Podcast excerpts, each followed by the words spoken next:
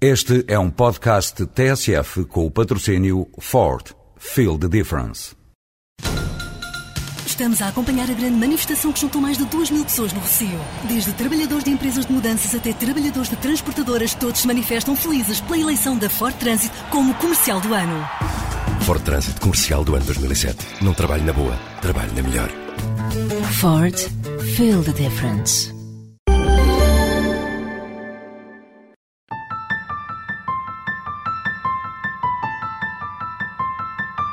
Fica a semana alumiada por esta luz de há 10 mil milhões de anos, agora captada em observatórios do Chile e do Havaí. Nunca se haviam recebido três quasares quase simultâneos, vindos de três galáxias vizinhas, três ases nos telescópios, três brilhos no grande negrume do universo, três buracos negros acesos no coração das galáxias, a tripla de ouro cósmico. No dia em que estas luzes se nos revelaram, morreu Jean-Pierre Vernat, um dos grandes helenistas do século XX, autor de uma obra luminosa iniciada com as origens do pensamento grego. Amigos que com ele se cruzavam desde os dias da Resistência ou desde o maio de 68 na Sorbonne, lembraram-no no Monde, lembraram o lema de Vernat, olhar a lua com os olhos dos gregos. E ocorreu isto na semana em que se ultimam os trabalhos para a reabertura do Palácio de Nero, em Roma, que nos há de levar aos preciosos mapas antigos mais adiante. A semana, como a vimos com os olhos da TV ou guiados pela rádio, nestes dias em que Zapatero tenta um novo caminho para o fim das ações da ETA, com a qual, assim o disse o ministro Rubalcaba, não é possível por agora retomar o diálogo. A ETA, de que dois destacados operacionais foram presos, entretanto, no sul de França, reivindicou finalmente o atentado de dia 30 no aeroporto de Barajas, num comunicado enviado ao Gara, no qual estranhamente garante que o cessar-fogo continua em vigor. Os partidos de Espanha não calaram a indignação, tendo os socialistas bascos considerado que a ETA sepultou o processo de paz sob os escombros de Barajas, sendo por isso o atentado muito mais explícito que qualquer declaração. O Batasuna haveria de ser colocado fora da disputa autárquica de finais de maio, enquanto Arnaldo Otegi, o seu líder, lançava apelos a Zapatero para que não dê o processo como encerrado e à ETA para que mantenha os canais de contacto. Um chamamento mais expresso. En primer lugar, al gobierno español para que garantice las condiciones democráticas que faciliten la puesta en marcha de un proceso de soluciones políticas para Euskal Herria. Y en segundo lugar, a la organización ETA para que mantenga intactos los compromisos y objetivos explicitados en su comunicado del 22 de março. O novo secretário-geral da ONU afirmou-se muito preocupado com os raids da aviação norte-americana na Somália, na medida em que eles podem conduzir a uma escalada da guerra na região, para lá de que põem em perigo a população civil do sul do país.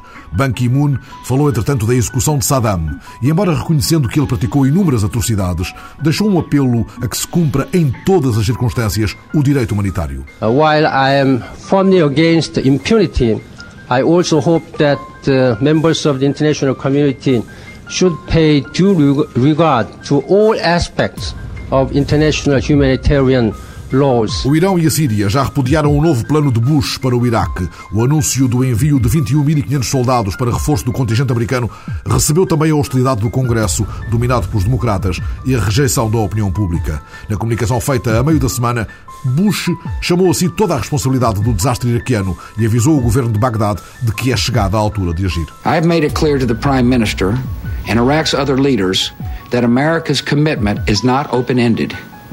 If the Iraqi government does not follow through on its promises, it will lose the support of the American people, and it will lose the support of the Iraqi people. Now is the time to act. Cinco anos depois da chegada dos primeiros prisioneiros a Guantánamo, a Amnistia Internacional lançou um apelo à comunidade internacional para que pressione os Estados Unidos a fechar o campo. A Amnistia sustenta que nenhum indivíduo pode permanecer fora da proteção da lei. Por isso, o governo dos Estados Unidos deve dar por terminada esta paródia da justiça. Também o secretário-geral da ONU reclamou o encerramento de Guantánamo. Na sequência das declarações da eurodeputada Ana Gomes, houve debate aceso no Parlamento, onde a proposta de inquérito apresentada pelo PCP viria a ser rejeitada. Jorge Machado foi uma das vozes comunistas a defender razões bastantes para um inquérito parlamentar sobre o transporte aéreo de prisioneiros pela CIA, utilizando o território nacional. Era importante apurar a totalidade das responsabilidades de sucessivos governos nomeadamente o governo de Durão Barroso, Pedro Santana Lopes e, neste, e deste de José Sócrates. Eh, nós acreditamos que eh, Portugal não pode estar envolvido nesta rede de terrorismo global praticada pelos Estados Unidos que eh, sequestra pessoas para depois os libertar passados meses e meses de tortura em Guantánamo ou noutro ponto qualquer do globo. Vera Jardim, do PS, ergueu a parede de argumentos da maioria. Neste momento, não há motivos. Nós dizemos que neste momento não é oportuno. Se houver alguns indícios e pode vir a haver, não excluímos isso, de que possa ter havido da parte de autoridades portuguesas, em qualquer altura dos últimos anos, conhecimento, primeiro que tenha havido ilegalidades, ou seja, que tenham passado em Portugal aviões transportando pessoas detidas com o objeto das tais entregas extraordinárias. Se houver indícios disso, naturalmente que o PS estará disponível para rever esta sua posição. E Vera Jardim retirou relevância aos relatos da eurodeputada. A senhora deputada Ana Gomes disse também que tinha havido umas pessoas que tinham visto, umas pessoas algemadas. Também, tá quer dizer, não trouxe prova nenhuma disso. Isso ouviu dizer, ou umas outras pessoas que nem sabemos em que condições, nem como, nem quem. Bem, nós não nos parece que isso seja suficiente para nos iniciar agora o inquérito. Antes da passagem para a Índia, que nos ocupará mais adiante, Cavaco Silva esteve a semana passada num dos lugares míticos do roteiro pessoano, no Martinho da Arcada, Resvés Campo.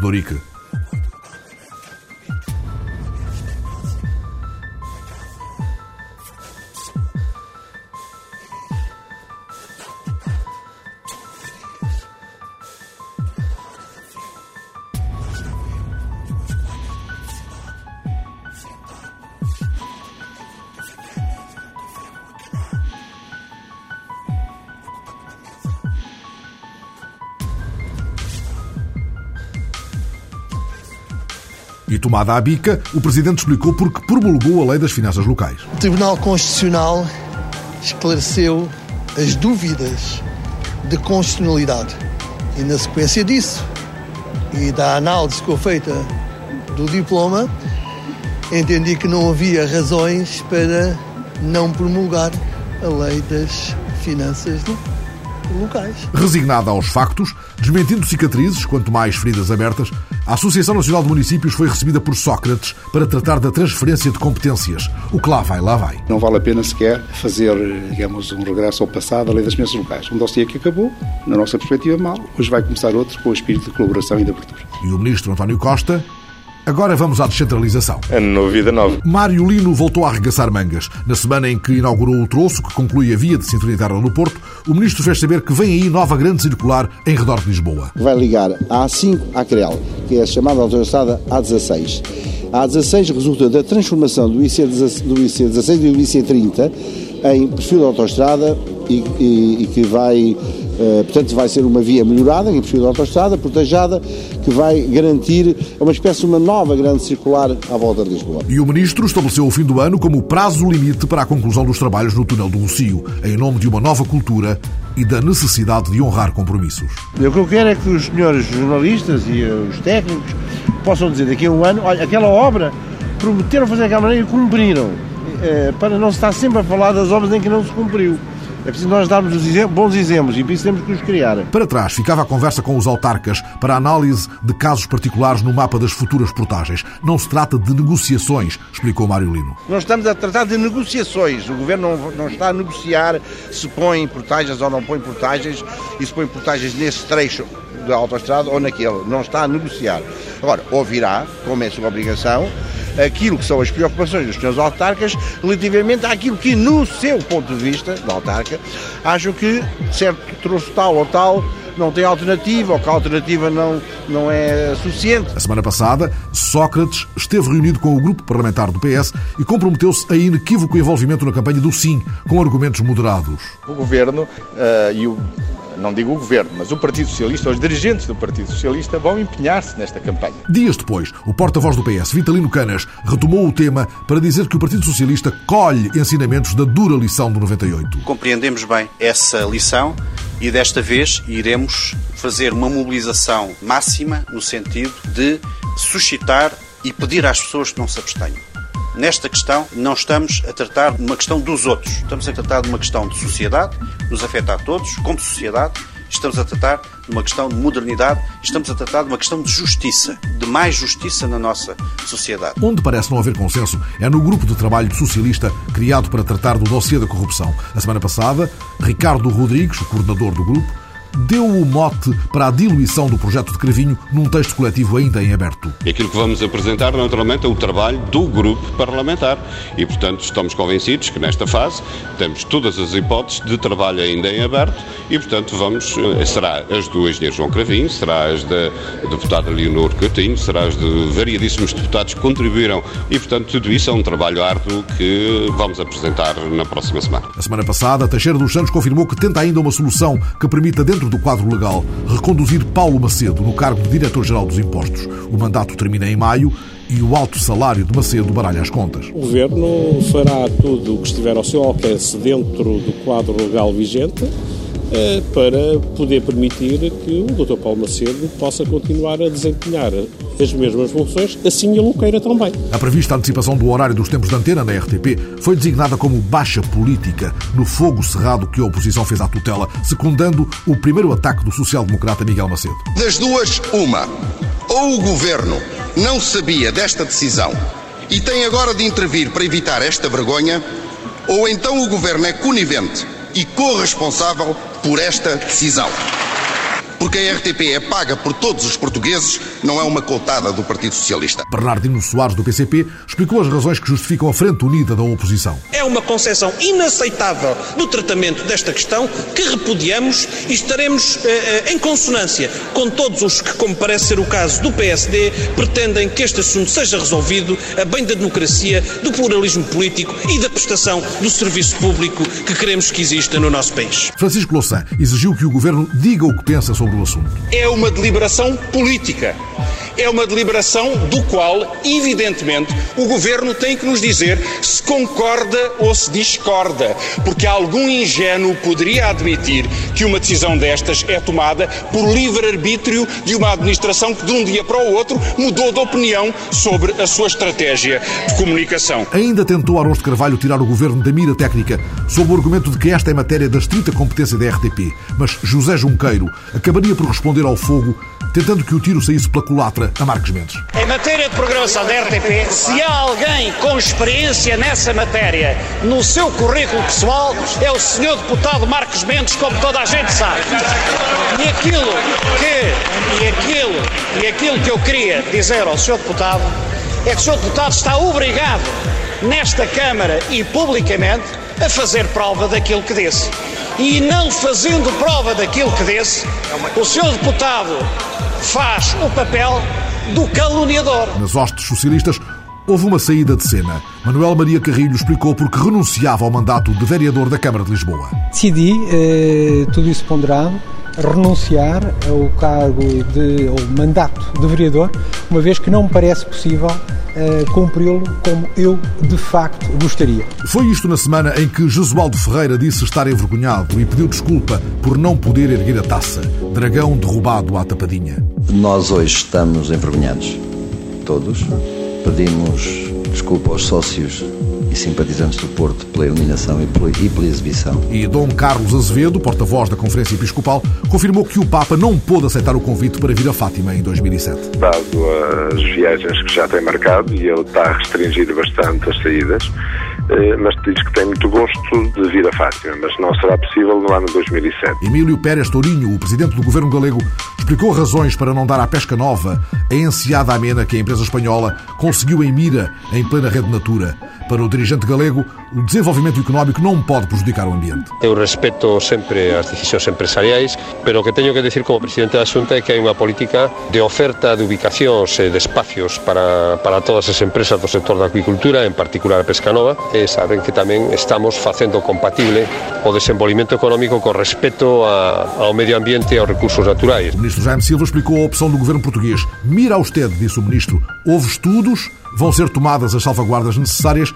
Esta é a melhor localização. No caso concreto deste projeto, analisamos as diferentes alternativas e aquela onde se minoram os impactos negativos, claramente é na região de Mira. Os ambientalistas não subscrevem o otimismo do ministro. A Quercus considerou grave o apoio dado por Jaime Silva ao projeto da Pesca Nova, tendo em conta que se trata de uma zona da rede Natura.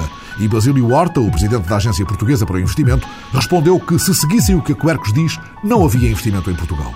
Estava o presidente de Malas Feitas para a Índia, onde pretende relançar aquilo a que chamou uma relação com o futuro. O presidente procura novas oportunidades de investimento e de reforço das relações comerciais e aproveitou a visita, durante a qual recebe o doutoramento honoris causa pela Universidade de Goa, para lançar uma nova forma de diálogo através da internet. Foi notícia nas agências europeias o facto de Cavaco Silva ter dirigido pela primeira vez no sítio da presidência na internet uma mensagem vídeo explicando as motivações da visita à Índia, a maior democracia do mundo. Pela primeira vez, dirijo-me aos internautas através do sítio da Presidência da República e faço precisamente no dia em que parto para uma visita de Estado à Índia. É uma visita que eu considero muito importante. A Índia é a maior democracia do mundo www.presidencia.pt. O Presidente convida os internautas a acompanhá-lo na visita de Estado à Índia e pede-lhes também opiniões e comentários. Não tarda, está a semana passada.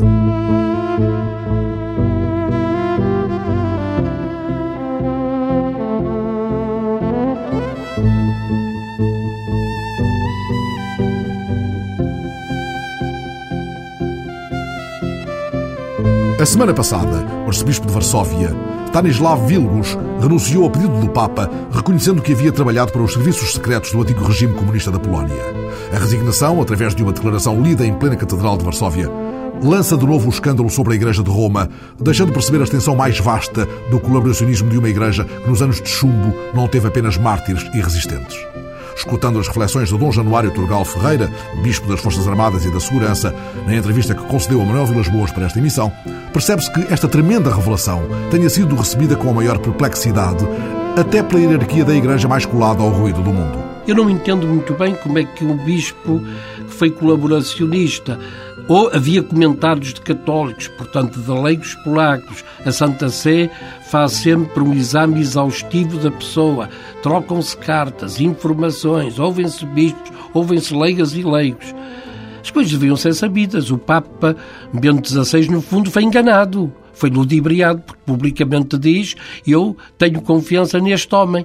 Mas como é que, do ponto de vista diplomático, quando a Santa Sé é sábia, na gestão destes problemas. Ao mesmo tempo, a Conferência Episcopal Polaca fazia por moto próprio uma investigação e deveria haver pessoas que não estavam satisfeitas com o facto de este nosso irmão ser bispo de Varsóvia, fazem esta investigação e descobrem que, afinal de contas, ele colaborou com o sistema comunista, ainda que não tivesse prejudicado nenhum sacerdote. Aqui o problema não ter prejudicado nenhum sacerdote é ter sido colaboracionista e ter sequelas muito graves na conduta, como tivesse sequelas com com um sistema de direita. Agora, o único problema que eu poderei levantar, sem querer ser populista, é se a Santa Sé exige este critério de, tão franca exigência se fosse um colaboracionista com o regime de direita, de extrema-direita. Essa era a pergunta que fazia? Faço a mim próprio. Quando li tudo isto, acompanhei tudo isto. Eu que aplaudo que este problema, fosse em qualquer, fosse em qualquer questão, a Santa Sé tivesse esta isenção, esta coerência, eh, esta coragem, mas eu ponho este problema e em determinados regimes, em determinados países, onde houve colaboração eh, com a extrema-direita ou com um tipo de direita indisfarçável. A Santa Sé teria mantido essa mesma exigência. Está a querer dizer que a Santa Sé tem dois pesos e duas medidas? Ah, eu estou a dizer que ah, nestas matérias eu acho que a Santa Sé, porventura, é muito mais exigente relativamente à esquerda do que relativamente à direita. Pode concluir que nestes casos, por vezes, há duas, duas posições, dois pesos e duas medidas. Mas de onde vem esse balanço mais para a direita do que para a esquerda? Porque se criou todo este demónio negro de que a esquerda foi teia, de que a esquerda perseguiu, de que a esquerda uh, foi selvagem, de que a esquerda foi bárbara, de que a, de que a esquerda foi o gulag, etc, etc. Que a esquerda se opôs à implantação da, dire... à implantação da Igreja, ao passo que a Igreja nunca viu que a direita utilizou diplomaticamente e de forma maquiavélica a Igreja, está-se a rir se a Igreja é Igreja não é Igreja, mas deixa lá correr o marfim, a mim o que me interessa é que isto dá-me votos, dá-me vantagem, dá-me poder, eu tenho uh, as pessoas junto de mim a facilitarem-me o caminho. E é isto que eu acho, é este tipo de isenção, eu não vou dizer que se aplique em todas as ocasiões, mas é indiscutível que no terreiro político a Igreja uh, que foi tão perdoada em Portugal, a Igreja que foi tão perdoada na América Latina relativamente aos regimes de direita maquiavélicos, ultrajantes, nós somos capazes de nos calar perante Guantánamo, é? e somos capazes de nos uh, calar neste momento perante a pena de morte Quer dizer, se fosse contra Pinochet, toda a gente vinha para o meio da rua. Se fosse contra Saddam Hussein, não vale a pena. Foi ótimo, foi magnífico. Relativamente a um e relativamente ao outro, eu acho que é uma tragédia da dignidade humana e do próprio direito. E era esta isenção que eu, por vezes, acho que a Igreja não tem. Aquilo que me dói é que, em muitas situações, a Igreja não tem esta difícil isenção diante acontecimentos históricos concretos que são perfeitamente parecidos, ainda que de sentido contrário. Dom Januário, diante de uma resignação chocante que levanta o problema da promiscuidade entre a Igreja e os regimes repressivos, que teve também em Portugal os seus alçapões, a conivência de Cerejeira com a ditadura de Salazar, dava um extenso dossiê do qual ressalta a memória de perseguições como aquela que foi movida ao Bispo do Porto, Dom António Ferreira Gomes. É inegável aí está outra discrepância. Uh, todas as pessoas prometem um tipo de investigação um dia a ser feito, que a figura do Cardeal Sarjeira não estará tão casada com o pensamento de Salazar como à primeira vista parece. Não se trata de se dizer que é preciso humanizar a figura de Sarjeira ou humanizar a figura de Salazar. É preciso estudar a história. E eu acredito, eu confio, que o Cardeal Sarjeira não tenha sido tão coincidente com as teses salazaristas em alguns aspectos, porque já hoje há provas do ponto de vista documental que Salazar manifestou em muitos aspectos um profundo e claro menosprezo pelo cardeal Cerejeira. Mesmo para, para Salazar, o cardeal Cerejeira, a frase é dele, a fonte, o, o embaixador Franco Nogueira, considerava um fraco. Uh, entretanto, o que eu acho é que uh, ninguém salvará, ninguém salvará do ponto de vista histórico esta posição do cardeal Cerejeira, que não só foi ambígua, mas que foi truculenta relativamente a um exilado político perseguido, triturado, estigmatizado por uma ditadura. Os pecadilhos de uma igreja que muitas vezes ajoelhou perante as ditaduras e a incomodidade com que a semana passada Roma enfrentou mais uma revelação perturbadora que obrigou à resignação do arcebispo de Varsóvia. Fica a semana marcada pela importante visita de Cavaco à Índia. 15 anos depois de Soares ter passeado no dorso de um elefante, Cavaco tenta reforçar uma relação estratégica com uma das maiores economias do mundo, com a qual não há sequer tenos sinais de investimento recíproco e que absorve apenas 0,4% das exportações portuguesas. Em busca de novas oportunidades, no país que apresenta o segundo maior índice de crescimento do mundo, o presidente fez-se acompanhar por uma delegação com forte componente empresarial. Tendo em vista que a próxima Cimeira União Europeia-Índia decorre durante a presidência portuguesa da União, esta visita tem também importância política. E quando Cavaco chegar a Goa, em cuja universidade recebe o doutoramento honoris causa, a componente afetiva da visita sobrelevará de toda a restante abordagem na revisitação de lugares simbólicos da presença portuguesa.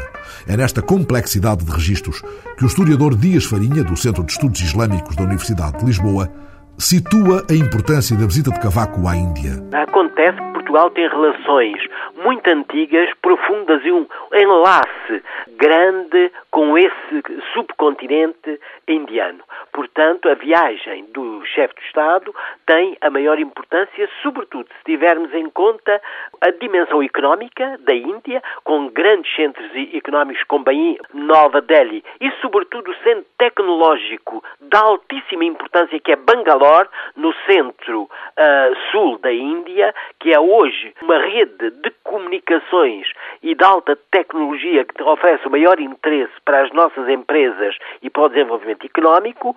Por outro lado, as inúmeras possibilidades comerciais que se abrem e também dois aspectos que não podem ser negligenciados, que é essa dimensão religiosa, espiritual, cultural que ligou Portugal a várias regiões da Índia.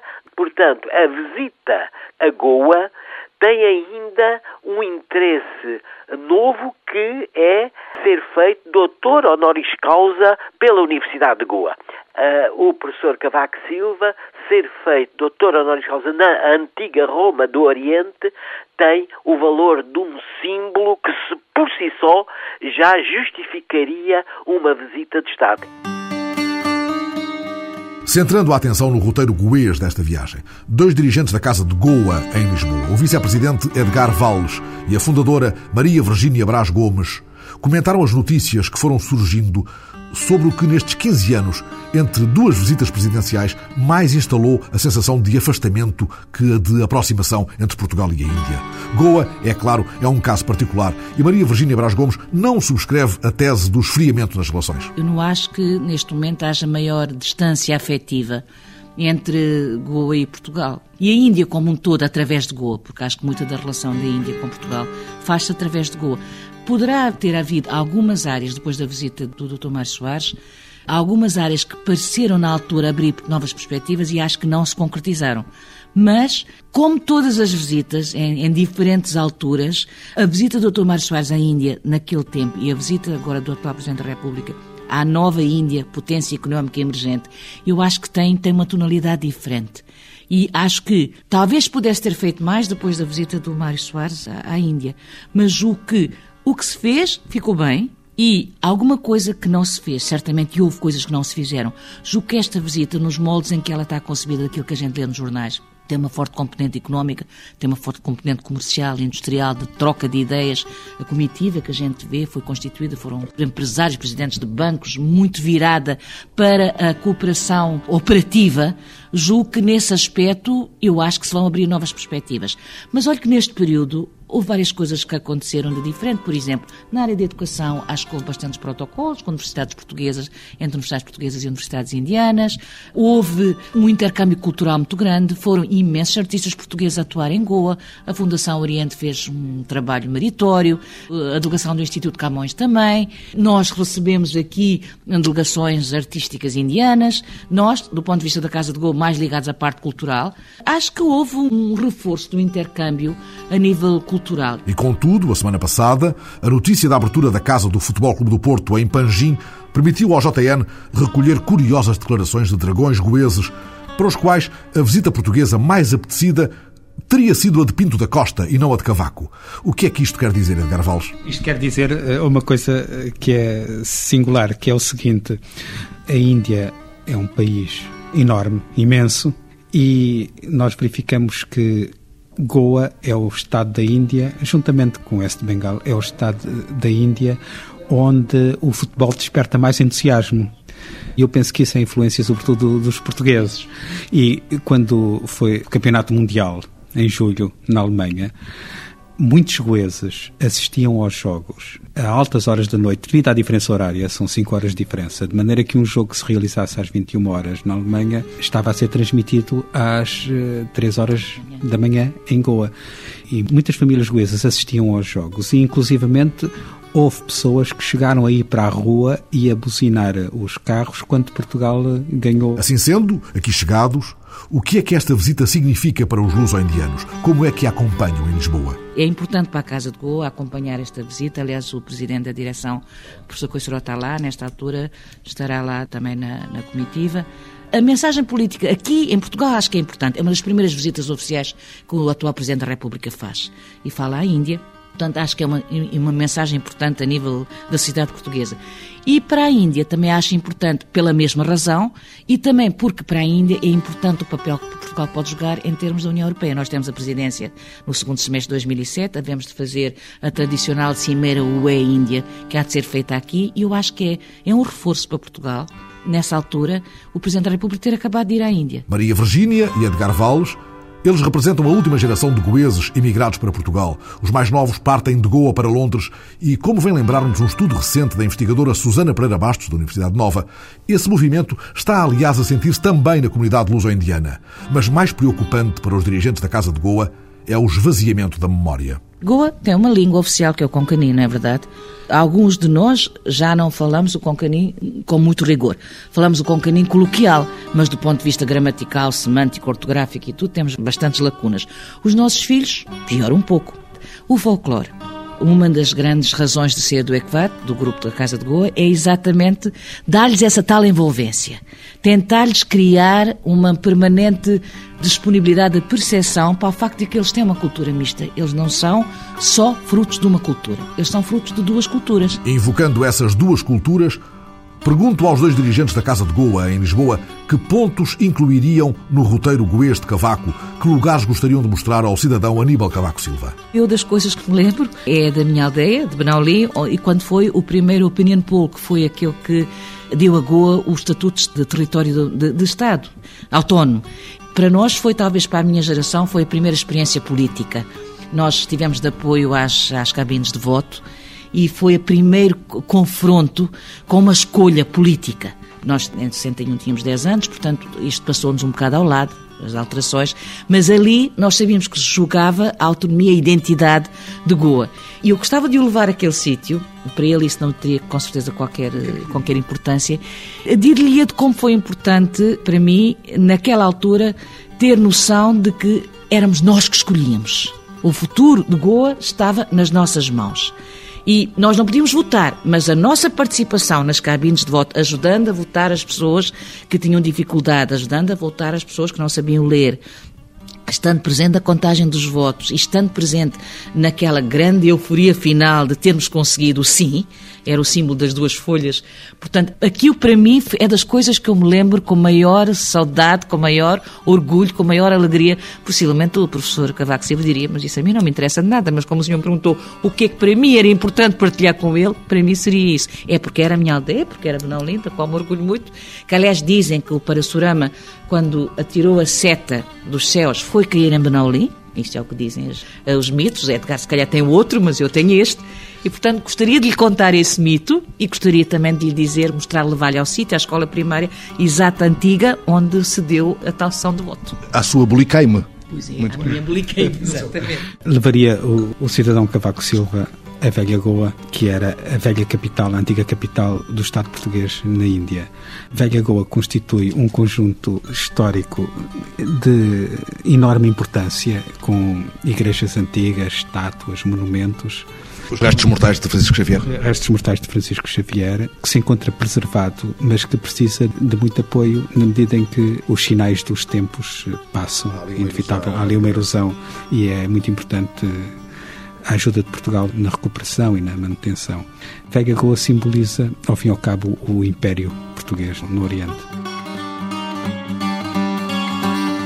Ali onde se respira um outro tempo, o tempo da grande transformação da Índia, décima economia do mundo e segunda com maior ritmo de crescimento, lugar de terríveis contrastes sociais e de formidável complexidade, gigante que não dorme nos 5 mil anos de civilização, mas emerge para falar alto à escala do planeta.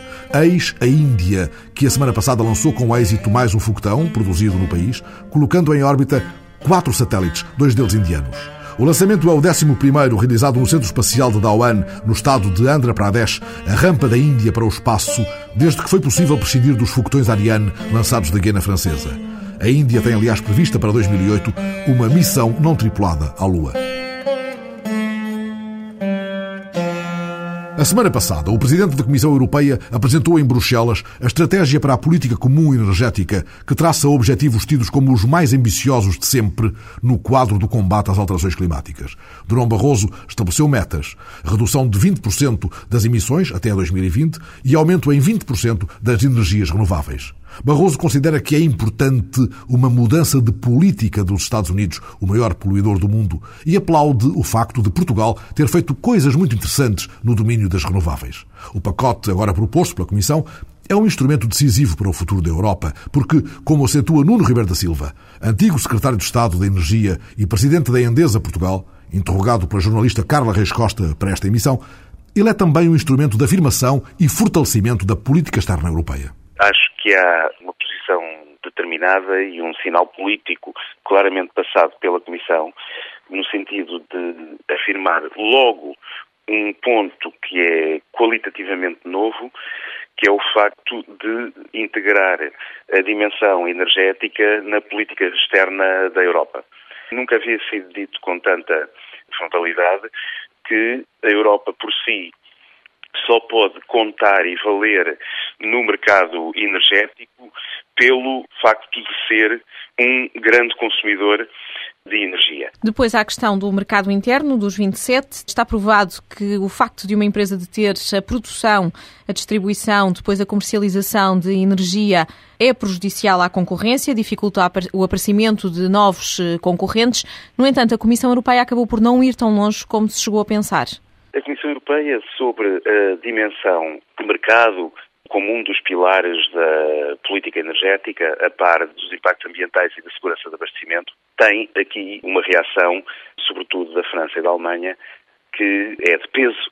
Há três pontos que a Comissão tem enfatizado como importantes de conhecer em progresso para que se criem as condições de base para evoluir a concorrência, a eficiência do mercado energético europeu esperando que com isso os consumidores venham a ganhar, que não quer dizer virem a ter energia mais barata, sublinho, e entendo que a gestão desses pontos tem que ter algum gradualismo.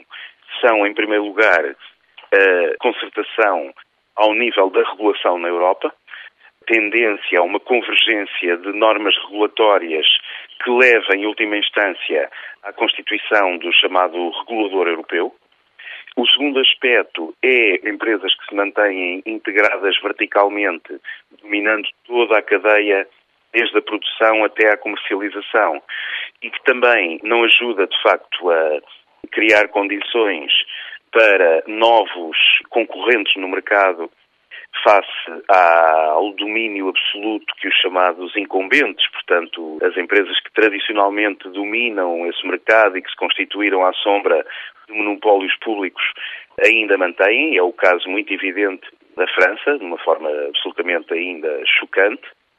E depois, um outro uh, fenómeno relativamente novo, que é com a alteração das regras do jogo, as grandes empresas elétricas estão a tentar reposicionar-se de modo a que eh, venham a emergir quatro ou cinco enormes atores no setor energético, em particular elétrico e do gás, na Europa, e que a partir daí também, pela sua escala, venham a ser um eh, risco para um mercado mais flexível, dinâmico, no fundo mais virado para o consumidor e eh, mais eficiente.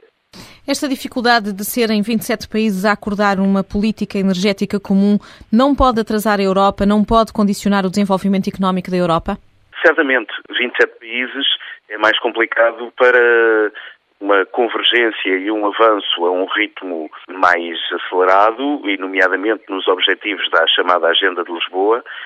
Agora, há um denominador comum que é o facto de não haver um país, e eu hoje sublinho um país da uh, União Europeia, que não seja profundamente vulnerável e profundamente dependente de terceiros em termos de abastecimento energético. Portanto, hoje na Europa, sem chegar eh, à, à Rússia, a única ilha energética que existe é a Noruega e, se calhar por isso mesmo, ela não integra a União Europeia. Esta meta dos 20%, 20% para renováveis, 20% para eficiência energética, corte de 20% nas emissões de dióxido de carbono, parecem-lhe metas concretizáveis? São certamente metas concretizáveis, mas são metas em que a Europa, ao conseguir implementá-las, não só ganha sob o ponto de vista de melhorar a sua eficiência energética, e, consequentemente, a competitividade. Melhorar o seu perfil em termos ambientais, como ainda diminuir a sua vulnerabilidade, dado que é basicamente importador e crescentemente importador de matérias-primas energéticas e, portanto, consumindo menos, eh, também está menos exposta.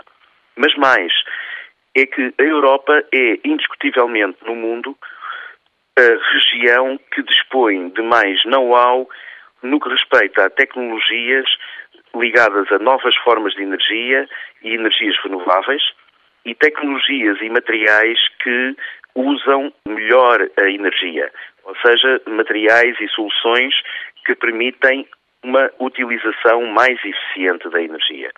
Portanto, ao implementá-la no mercado interno, para além dos efeitos positivos que tem no aproximar às eh, metas e aos objetivos da política energética europeia, também está a criar novos setores da atividade económica, onde pode gerar novos domínios de riqueza e de emprego para exportar para o mundo. Nuno Ribeiro da Silva, o aplauso do presidente da Endesa Portugal ao ambicioso pacote energético de Bruxelas, instrumento de afirmação da autossuficiência e da segurança da Europa.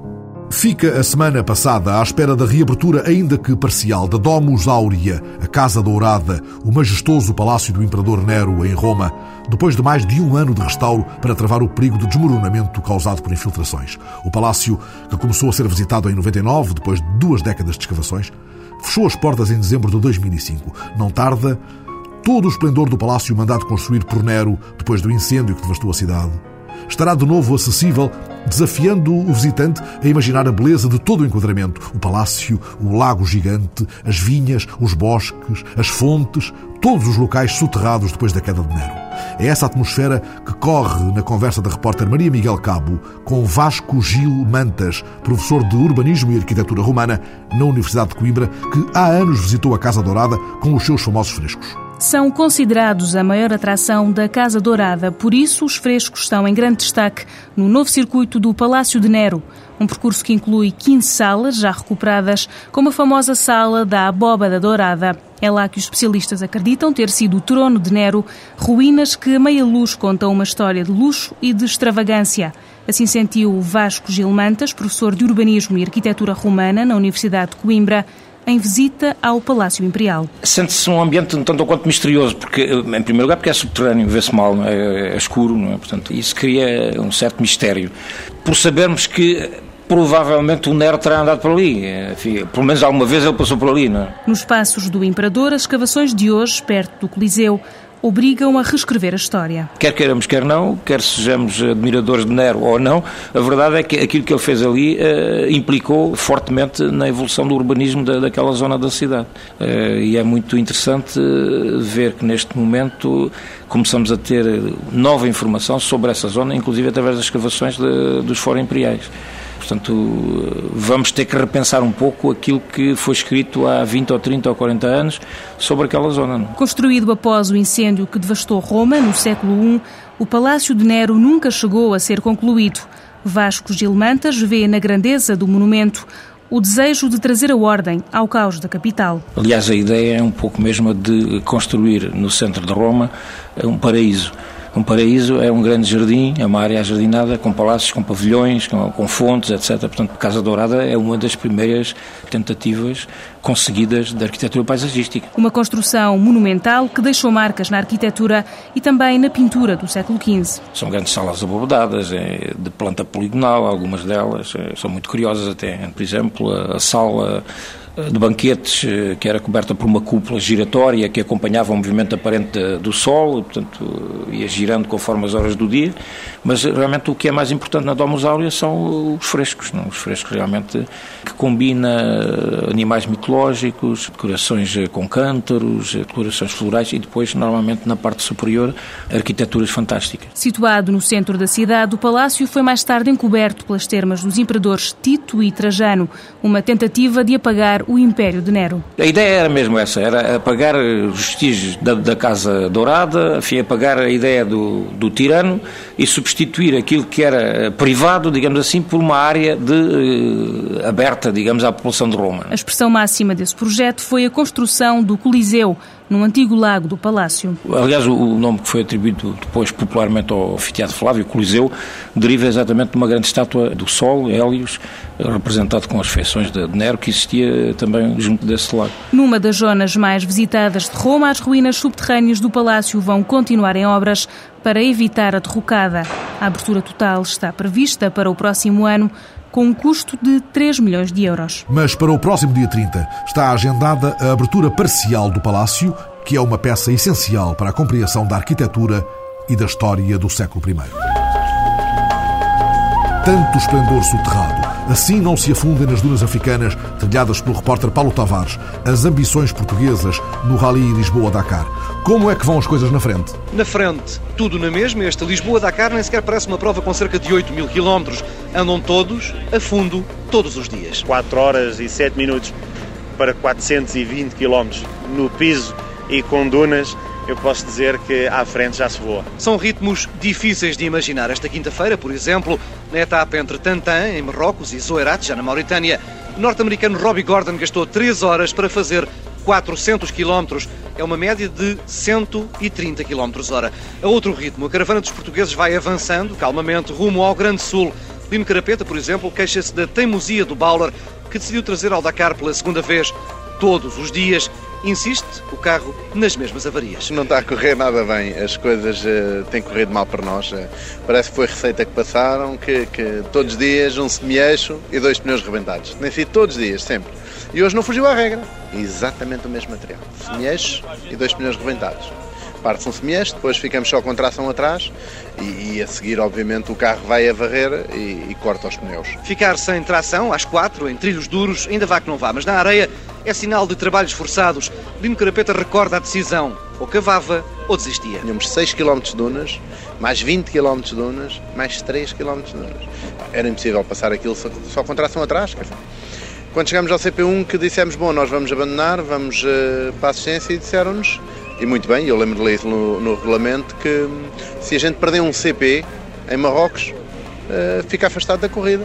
Eu disse para o Ricardo, o que é que a gente faz? Vamos embora para casa ou como é que é? Não, vamos vender isto caro.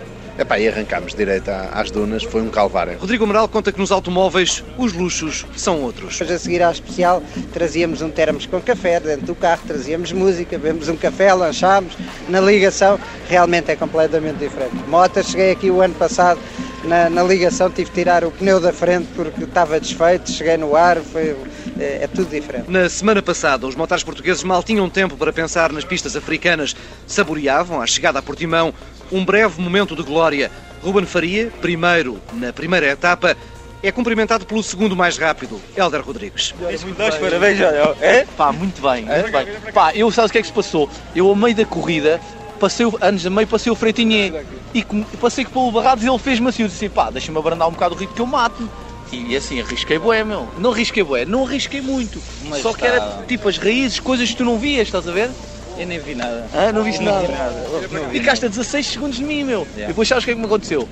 Antes do final, o número 14 não me deixa passar, eu traço, traço uma trajetória ao contrário, entro numa curva, tranco o volante, virei para a frente. Captaste para a frente. Dias mais tarde, já na Mauritânia, Ruben Faria regressava de mais um dia complicado. De manhã, na ligação, a moto pediu a reserva aos depósitos da frente e, entretanto, deixei de ver, a moto parou, não tinha luz, saí fora da estrada, caí, entretei a manete e entretei o guiador e não sei o quê.